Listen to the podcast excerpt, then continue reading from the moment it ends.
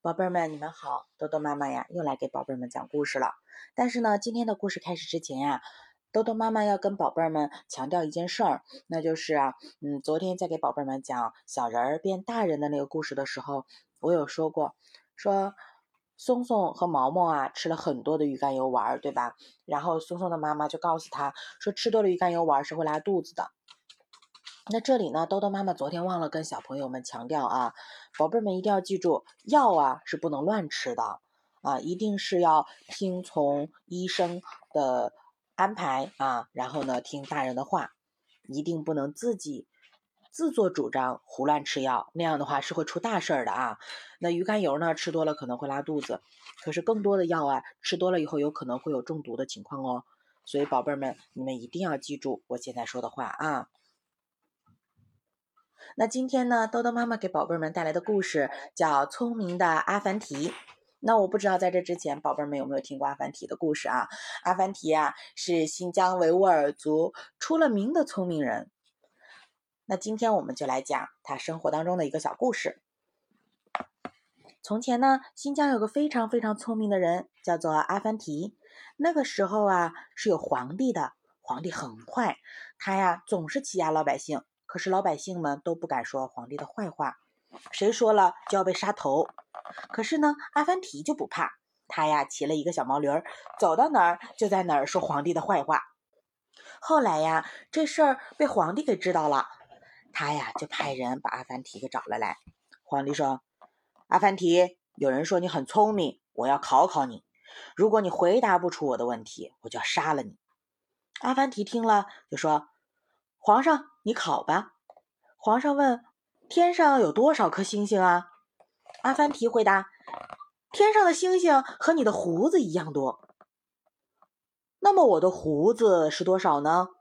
阿凡提想了一想，一把抓起他那个小毛驴的尾巴，一手指着皇帝的下巴说：“喏，你的胡子就和它尾巴毛一样多。要是不相信，你就数一数。”驴子的尾巴毛怎么数得清啊？于是皇帝就发了火，叫人啊把阿凡提绑了起来，押出去杀头。可是阿凡提一点都不害怕，他还哈哈大笑呢。皇帝觉得很奇怪，他就问阿凡提：“你就快要死了，为什么还哈哈大笑啊？”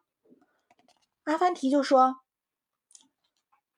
所有人都知道我是聪明人。”我呀，早就知道自己今天要死了，而且我不光知道我自己哪一天死，我还知道你哪一天死呢。皇帝吓了一跳，说：“真的？”阿凡提说：“那当然了。”皇帝赶忙问他：“快说快说，我哪一天死？”阿凡提说：“你呀，就比我晚一天死。我要是今天死了，你明天就得死。”皇帝听了阿凡提的话，吓得浑身发抖，赶忙喊叫：“快把阿凡提放了！快把阿凡提放了！阿凡提呀，你可千万不能死啊！你要是一死，我第二天就死了。你呀，你呀，你呀，你呀，你最好再活一万年，那我就可以活一万年零一天了。你可醒醒好吧，我给你很多很多的金银财宝。”于是皇帝就真的给了阿凡提很多很多金银财宝。阿凡提呢？就把这些金银财宝啊，全都送给穷苦的老百姓了。嗯，好了，故事啊讲完了。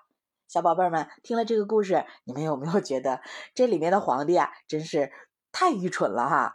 那么事实上，历史上的皇帝都这么愚蠢吗？其实不是的啊。嗯，当然也不排除。会有这么愚蠢的皇帝，可是大部分的皇帝呢，都还是很英明神武的，不然的话，他怎么来统领一个国家呢？对不对？那么今天这个故事，宝贝儿们啊，你们呢就听了一笑就完了啊。再有啊，就是宝贝儿们要知道，我们呢以后在生活当中可能会遇到各种不同的困难或者是危机。那么在面对困难和危机的时候呢，我们都要做到像阿凡提一样啊，临危不惧，然后镇定的去想办法。那么不管是什么样的困难，不管是什么样的危机，就都会在我们的智慧下啊化为乌有。好，今天的故事呢，豆豆妈妈就讲到这里了，小宝贝儿们，嗯，今天我们的故事一个是讲了要临危不惧啊，发挥我们智慧的力量。另外一个就是豆豆妈妈在开始的时候告诉宝贝们的，药一定不能乱吃啊，不管这个药是多甜多香，嗯，小宝贝儿，尤其现在呀，呃，为了嗯让你们不排斥吃药治病哈，那么很多的制药厂呢，把药丸都做的又香又甜的啊，那么有小朋友他不懂。他就把药当糖果吃了，这是绝对不可以的啊！这个事儿非常非常重要，所以豆豆妈妈今天在故事开始的时候和结束的时候，都有跟小宝贝们强调。那么宝贝们也要把豆豆妈妈的话记在心里，好吗？嗯，好的。那今天呢就到这里了，晚安吧，宝贝们。